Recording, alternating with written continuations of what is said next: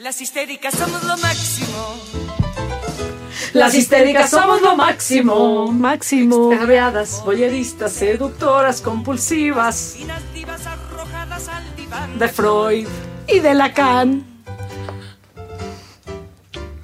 Ay, Segismundo, cuánta vanidad. Infatoile. El orgasmo clitorial. Ay, Segismundo, cuánta vaginalidad. El orgasmo clitoriano se te escapa de la mano. Ay, Segismundo, de tan macho ya no encajas. Gabriela, Teresa y Paulina son tres hermanas. Una lo veneraba, otra lo castraría y la última es una histérica feliz. Este es un espacio de reflexión, aprendizaje y mucho placer femenino.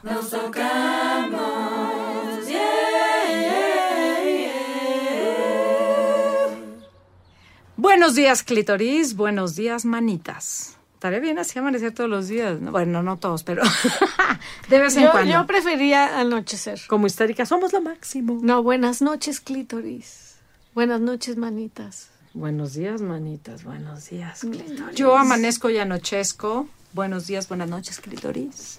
Pero hoy nada más a ustedes, mis manitas. Eh, bienvenidas. Estás escuchando. Bienvenides. Eso. Estás escuchando Nos Tocamos con las Manitas, un podcast sobre la revolución del placer femenino. Y hoy vamos a contarles la impresionante y triste historia del clítoris y su resurrección anunciada. Entonces no es triste, si No. está resurrecto. Y su resurrección anunciada. Entonces, ¿cómo llegamos al día de hoy? Bueno, eh, yo soy Tere, la hermana mayor. Yo soy Gabriela, la hermana menor. Yo soy Paulina, el jamón. La carnita. Esa. Está bien porque soy el jamón, la carnita, la, la- la- la lechuga, el jitomate. la Venga, cebolla, volvamos el al clítoris. jalapeño. Ok. Eh, llevamos viendo cómo el clítoris es algo que surge, se esconde. Bueno, no, perdón, no se esconde. Lo esconden, lo obligan a esconderse, lo censuran, lo cortan, lo mutilan, lo silencian. Y por eso hemos decidido. Lo veneramos, por Lo eso lo veneramos. Bueno, pues hoy eh, vamos a hablar en parte del impacto freudiano, psicoanalista, dentro de lo que es el imaginario de nuestro clítoris, un poco. Las histéricas somos lo máximo. máximo. Máximo. Pero que te la creas. No, una cosa es que A me la dime crea. máximo que te la creas. Una es que me la crea y otra es que confíe en mi voz. Bueno, máximo. Máximo. Máximo. Las histéricas somos lo máximo. Y bueno, empecemos hablando del psicoanálisis y de San Sigmund Freud y cómo este es un tema en la que la cagó terriblemente. Ay, qué bonito es oírlo de alguien que se leyó las obras completas de Freud. Y que lo veneró. Casi, casi. No, Freud es un tema muy complejo. A mí me parece muy lleno de contradicciones, muy como la vida real, ¿no?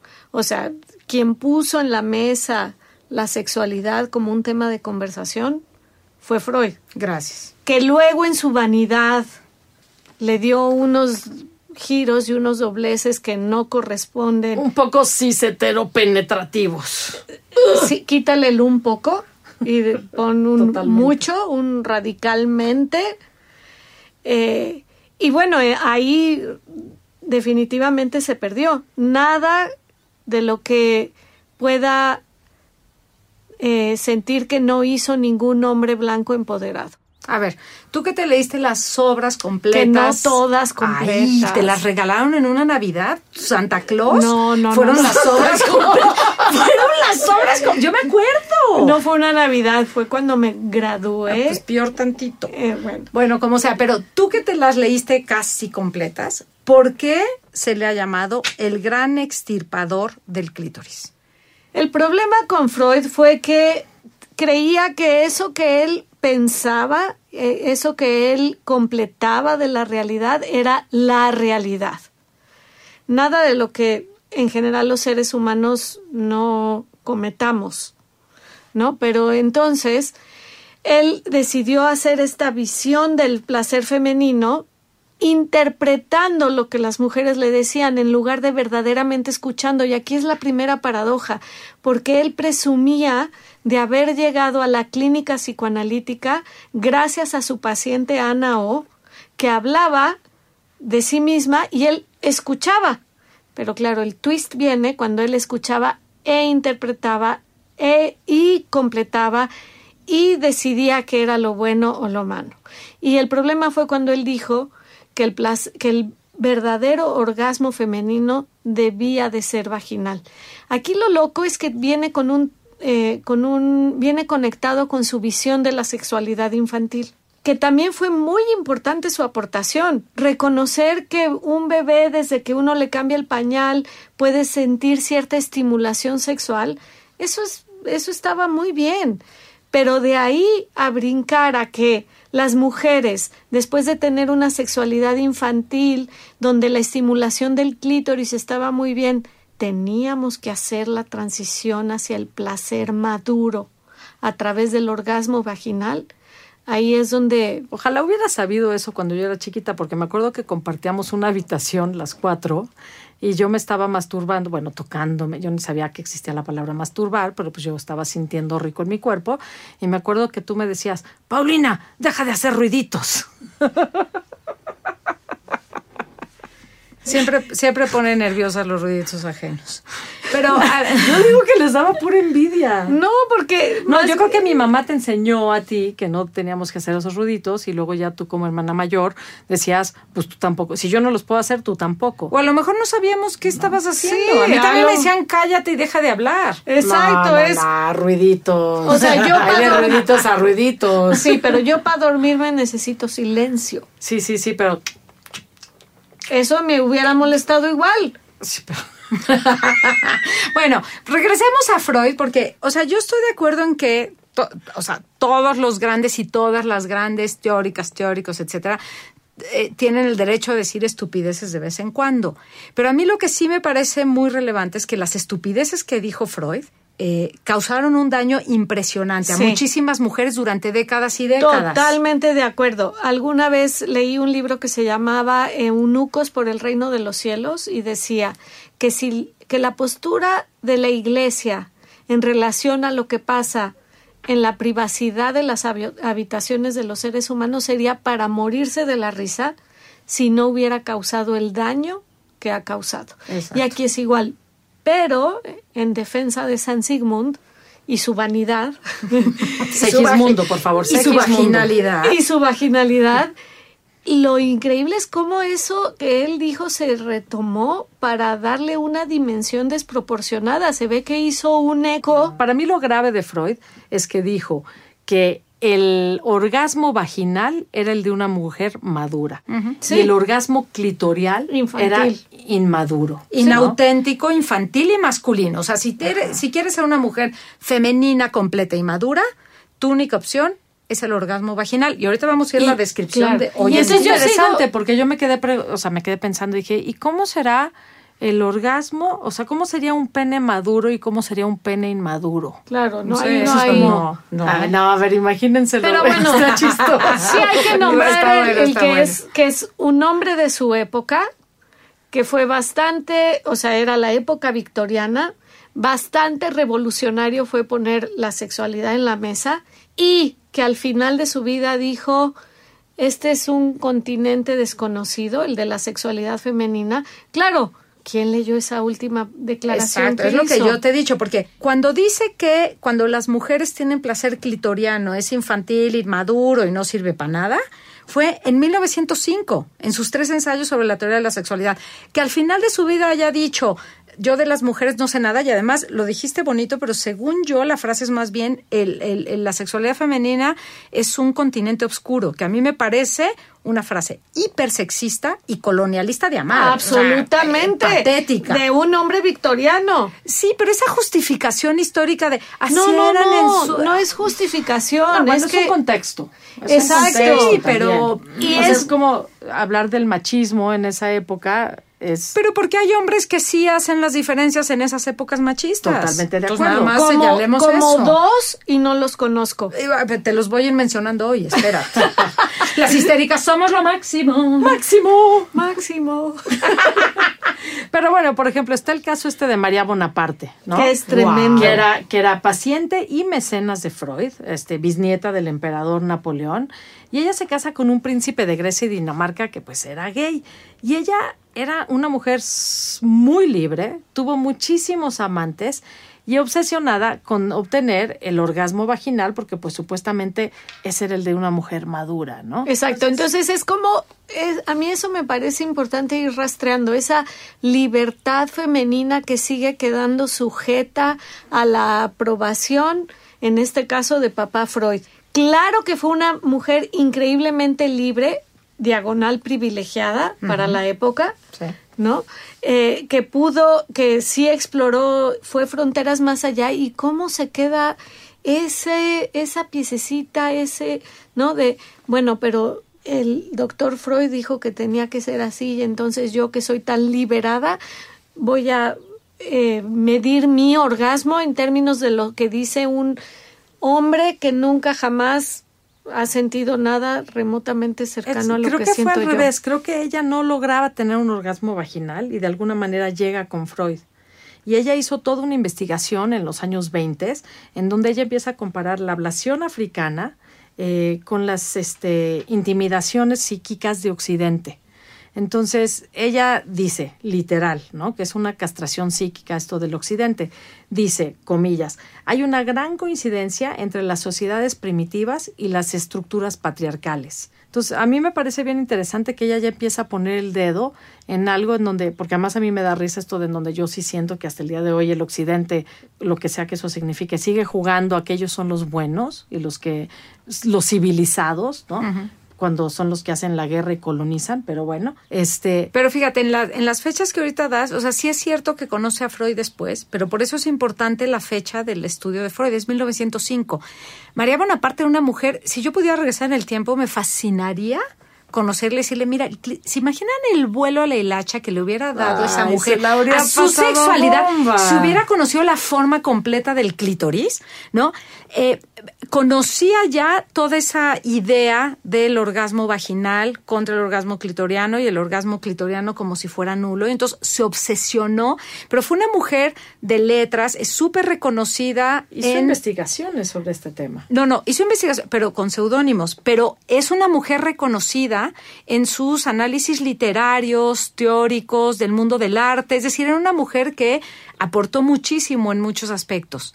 Y en este tema hizo su estudio que publicó bajo un seudónimo. y seguía alineándose a que la definición del, del verdadero, del auténtico, del válido orgasmo era la de un hombre. Exacto, y era, y era la de este hombre, lo cual la lle- de, de Sig- Segismundo, y lo cual la llevó a hacerse tres cirugías porque dentro de los estudios que ella realiza, eh, ella descubre que las mujeres que tienen la distancia de la puntita del clítoris al donde empieza la vagina, si tienes menos de 2.5 centímetros en esa distancia, más mujeres logran tener un orgasmo vaginal este, le llamó The Rule of Thumb, ¿no? La, la regla del dedo gordo. La primera falange del dedo gordo, esa sería la distancia. No se alebresten, no corran a medirse, no corran a ponerse esa parte, porque si no la tienes, no, no pasa nada. Te lo tocas tú mientras te están penetrando y es lo mismo, o sea, no es grave.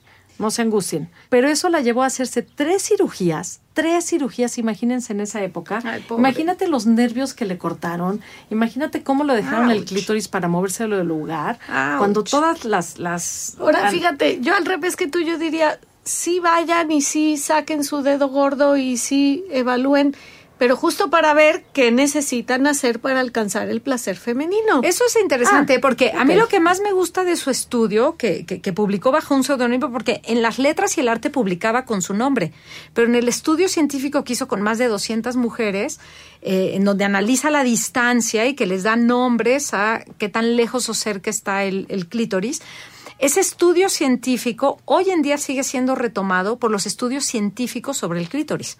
Entonces es apasionante, aunque lo publicó bajo un seudónimo. Han sido retomados y después en los años como 40 o 50 hubo otro, pero actualmente se volvió a hacer más recientemente. Eh, más adelante les digo quiénes si es que me acuerdo, pero eh, descubrieron que no necesariamente tiene que ver, porque claro, hablemos algo, o sea, el, el, orgasmo, que bueno, es algún tema que vamos a abarcar más grande después, pero el orgasmo y el clítoris, eh, la, a pesar de la distancia, no solamente eso es lo que importa, hay muchísimos otros factores. Pero como hoy estamos hablando del clítoris, vamos a quedarnos en el clítoris. Y a mí me gustaría regresar nada más al, al, a la manera como Freud afectó a tantas mujeres, porque tuvo muchísima influencia en el mundo médico, psicoanalítico y en la cultura en general. Y el problema es que justamente a partir de que las mujeres no tenían el orgasmo vaginal y les dijeron que el orgasmo clitoriano no servía para nada, a las mujeres se les dijo rutinariamente que eran un fracaso sexual y que eran frígidas. Exacto. ¿Cómo viene alguien a evaluar tu sexualidad? Es una soberbia. No alguien, un hombre. Peor si es un hombre, pero a veces eh, son mujeres que ya compraron la versión de los hombres. Pero es como descalificar la experiencia personal para si es la soberbia mayúscula. Y ese es el mito de la frigidez femenina, que hasta ahorita, ¿eh? porque en las, en las películas, en las series, en los libros, seguimos viendo justamente ese tema. Si no se consigue el orgasmo a través de la penetración y rápido, eres frígida. ¿no? Sí, exacto. Entonces el clítoris es vital, vital, indispensable, necesario, no lo borren no tráiganlo puesto siempre. eso afortunadamente es inevitable. No, no, no, pero me refiero, me refiero a traerlo puesto en todo el sentido de la palabra. Y eso es interesante porque María Bonaparte habla justamente de la ablación psíquica. Entonces, cuando tú dices tráiganlo puesto, yo creo que es como tráiganlo conscientemente puesto. Porque hay una, hay una ablación física que es como se ha cortado a través de la historia en todas partes del mundo, Oriente y Occidente. Y te voy a dar un ejemplo clarísimo, súper bobo, ¿no? ¿Cuántas películas has visto tú sobre, así, estás viendo la peli y de pronto la escena es un hombre que se baja el zipper, se agarra el pene, a lo mejor no lo ves, solo ves la espalda, pero sabes que está orinando, ¿no? Entonces yo quiero preguntarles a ustedes dos hermanas, hermanis. O sea, ¿ustedes sienten placer cuando orizan? ¿Orinan? ¿Orizan? ¿Ustedes sienten placer cuando orinan? Yo creo que hay una parte de la descarga de algo que está, has estado conteniendo que genera placer. Sí, claro que ¿En dónde lo sientes? Pues claro, en el área genital, pero no necesariamente en el clítoris vinculado a orinar. No, es que el clítoris abraza la uretra. Entonces, pero bueno, hablaremos ahorita de la anatomía, pero tú lo has sentido. ahorita que me dices sientes placer, yo siento placer cuando me estoy meando y siento que me va a ganar. Entonces llegas al baño y siento placer de llegar. No sé qué tanto, pero justo porque no es consciente. Cuando te sientas orinar, no estás consciente de toda tu genitalidad. Pero justo a la que voy es, ¿cuántas películas han visto con un hombre meando? Y, y en todas esas yo siempre digo, no, tienes razón. ¿por qué sale el hombre meando? Y de pronto un día dije, ah, seguro todos los hombres sí conectan con ese placer, pero las mujeres no pero si has llegado a un excusado decir, llegue. pero ¿cuántas películas ¿eh? has visto con una mujer ah, No, bueno, ¿cuántas películas? Almodóvar. Ah, ¿Y cuántas películas has visto con todos los problemas, o sea, con todo lo que nos incumbe a las mujeres, no problemas, con todo lo que nos incumbe a las mujeres? Pues Pero lo que estoy poniendo como ejemplo es como el, clítoris es vital, el clítoris abraza toda la esponja uretral, entonces evidentemente cuando estamos orinando, el clítoris se emociona, siente, ustedes, ustedes, hombres, cuando orinan, ¿sienten placer? Pues sí. ¿Y por qué no se muestra nunca eso en las mujeres? ¿Qué piensan o dicen las mujeres sobre el llamado orgasmo clitoriano? O sea, hay, esa cosa muy directa al clítoris que hay que saberla hacer y que no es evidente. O sea, siento que un orgasmo es penetración, porque el clítoris pues así no, no crecí pensando que pudiera tener un orgasmo por el clítoris, entonces no le presto atención, lo, lo he subestimado. Y que el clítoris, hay veces que, o sea, más bien que el orgasmo hay veces que no te lo dan ellos, ¿no? Te lo das tú porque sabes cómo moverte y cómo estimularte. Porque yo con mi estrellita marinera, pues si yo no me muevo, no lo logro, ¿no? Lo logro porque yo me sé cómo. Pues nada, o sea que es genial, es mucho más accesible. es, pues sí, es más fácil y rápido es un buen orgasmo que empieza en el clitoris y se va por todo el cuerpo. Manos. el mejor. Y bueno, lo- aquí lo otro importante es señalar que, eh, ya lo habíamos dicho al principio, eh, el clítoris habla, abraza, el clítoris abraza la vejiga. No. El clítoris abraza la vagina. Yo acabo de decir. Salud. Los El- brazos del clítoris. El clítoris tiene cuatro, dos brazos y dos bulbos. Y esos dos brazos y esos dos bulbos abrazan la vagina y abrazan la esponja uretral. Por ende, cuando orinas, el clítoris siente. Y por eso el orgasmo vaginal es orgasmo clitoriano. Exactamente. Si es que se llega, pero las, las estadísticas son impresionantes. Entre el 75% y el 90% de las mujeres necesitan estimulación del clítoris externo, no de las partes que abrazan la vagina para la penetración, sino el glande, que es la puntita que sobresale, para llegar al orgasmo. Y eso es lo que todas tendríamos que saber para que- no caer en este mito de la frigidez. Y al final es el mensaje es si a ti te causa placer y no dañas a nadie y hay un ah, recién escuché esta frase consentimiento entusiasta haz Me lo que quieras me disfrútalo me gusta tu tono las histéricas somos lo máximo lo máximo. entusiastas Las histéricas somos lo máximo y somos entusiastas y hay que ser creativas. ¿Por qué no?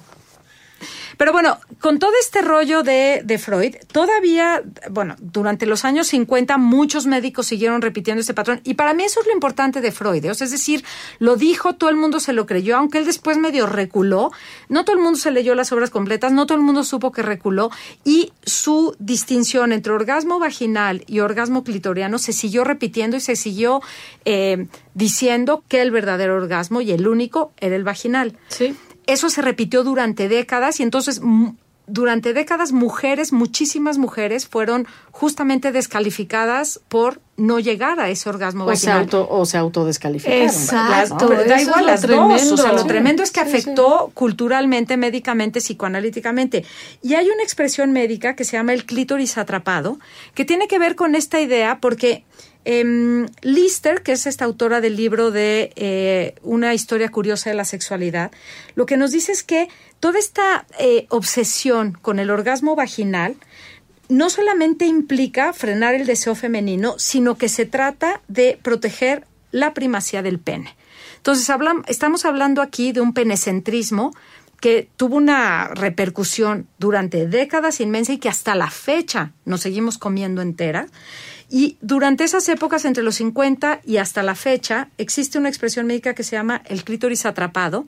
Y entonces empezó a realizar una cirugía para quitarle el capuchón al clítoris, para que las mujeres llegaran al orgasmo de manera más rápida a través de la penetración, por supuesto, porque si supieran que es eh, con la estimulación, la Organización Mundial de la Salud dice que es una mutilación sexual y de todas formas, hoy en día se sigue realizando, muchos eh, cirujanos plásticos siguen realizando eh, la cirugía para quitar el capuchón al clítoris para ver si las mujeres llegan más rápido al orgasmo, en lugar de reconocer que la temporalidad del orgasmo masculino es una y la temporalidad del orgasmo femenino es otra. Pero entonces, a ver, espérate. ¿Existe un orgasmo vaginal, sí o no?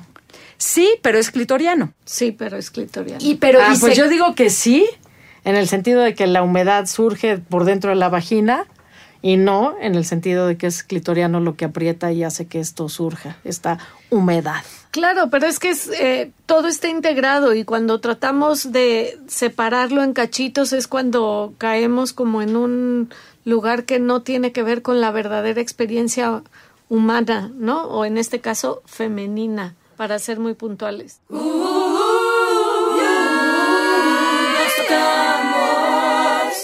Las histéricas somos lo máximo. somos lo máximo. ¿Y por qué hablamos de clítoris? Porque el hablar del clítoris es esencial si queremos hablar de placer femenino y de autonomía femenina, o sea, de la mujer apropiándose de su placer.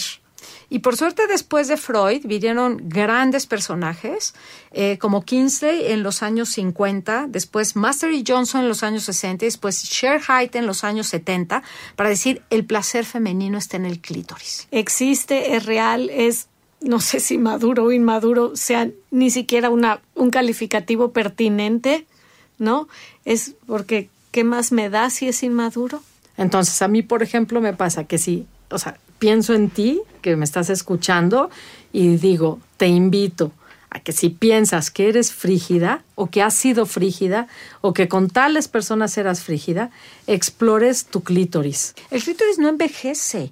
Y, y, de los testimonios más bonitos son mujeres de 70, 60, 70 años que tienen por primera vez un orgasmo a los 60, 70 años. Y el gran terror masculino es que cada mujer pueda ser la proveedora de su propio placer. En su, con sus reglas, sus tiempos, sus maneras, y eso es lo que queremos invitarlas a todas a descubrir. Cómo te va bien a ti, contigo misma, en tu propia intimidad. Y luego de ahí, ¡boom! Porque, por ejemplo, la des- gana. después de que mis hermanas me decían, deja de hacer esos ruiditos, Se quedó pues, traumada. Obvio. Lo siento, lo Yo me le estaba siento. pasando bomba y ustedes, cállate. Y entonces ya, yo no me acuerdo cuándo dejé de, de tocarme, la verdad. Solo me acuerdo que en esa época me tocaba, luego años sin tocarme, hasta que otra de nuestras hermanas un día leyó el reporte este de Share Height de los ochentas y llegó y me dijo, oye, ¿tú te tocas?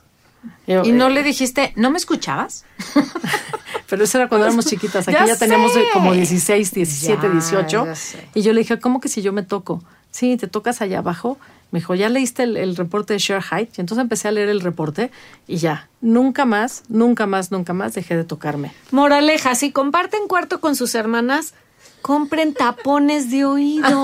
No, déjenla ser o, o hagan una sinfonía. No, pero si te molesta el sonido de la otra es igual de libre, ponte el tapón y Las histéricas somos lo máximo. Somos lo máximo. O como este grupo de las feministas que exploraron los clítoris y tenían unas masturbaciones colectivas.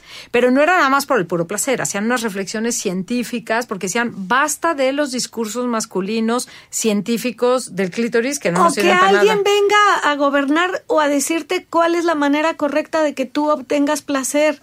Es apropiate tu placer, descubre tu propia manera y encuentra los recursos y es regalándole unos tapones a tu hermana que duerme al lado. Adelante. Bueno, y eso y quiero hacer notar que las mismas hermanas que me censuraron en esa época están hoy aquí sentadas hablando, compartiendo.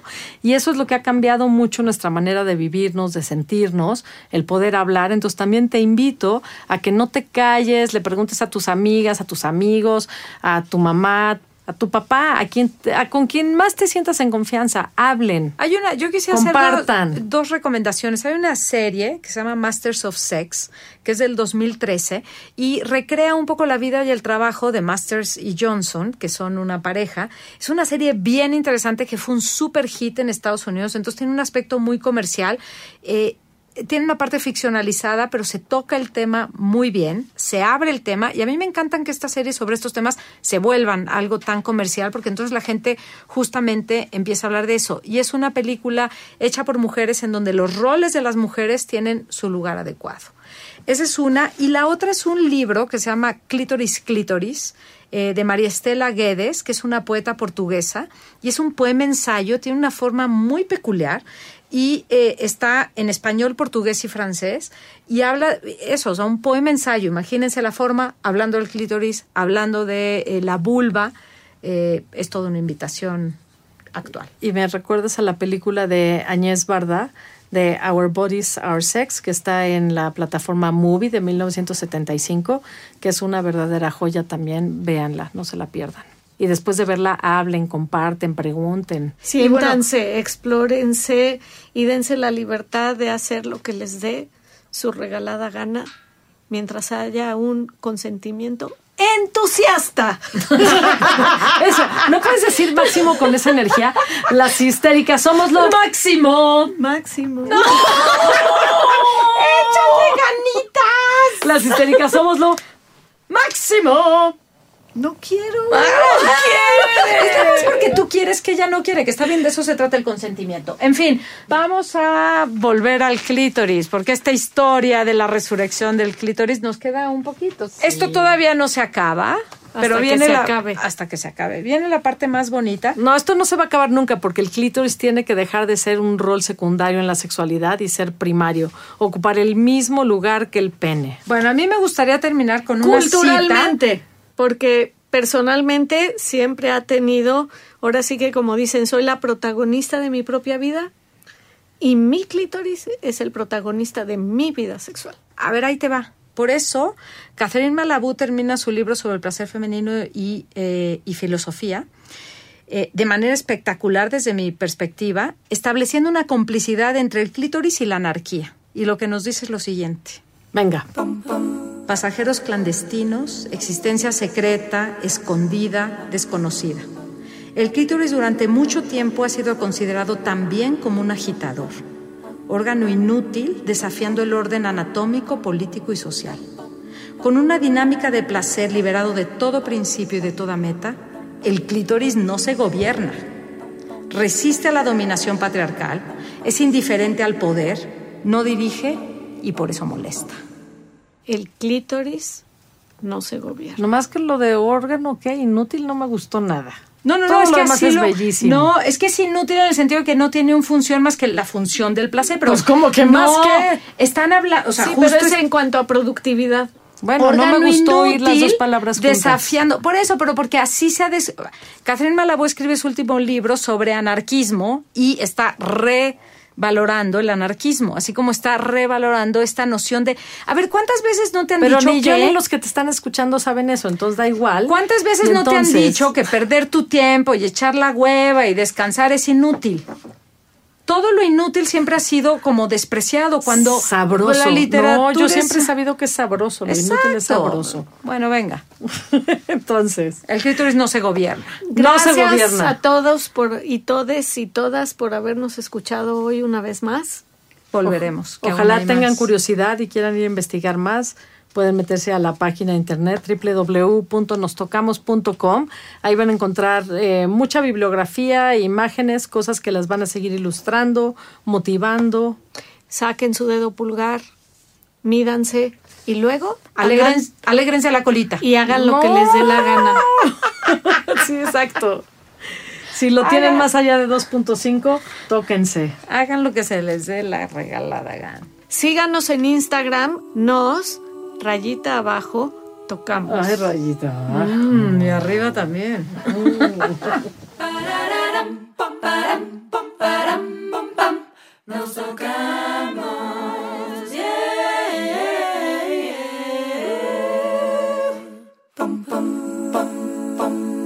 Nos tocamos con las manitas es una producción de Así como suena, pensada y conducida por Teresa, Gabriela y Paulina García Ubar. Sí, son hermanas. El apoyo editorial es de Andrés Pano, la dirección de Giselle Ibarra. En la consola y edición están Hugo Santos Quevedo y Patricio Mijares. La música original es de Gaby Blix. En esta ocasión escuchamos la canción de Las Histéricas de Jesús Rodríguez y Liliana Felipe.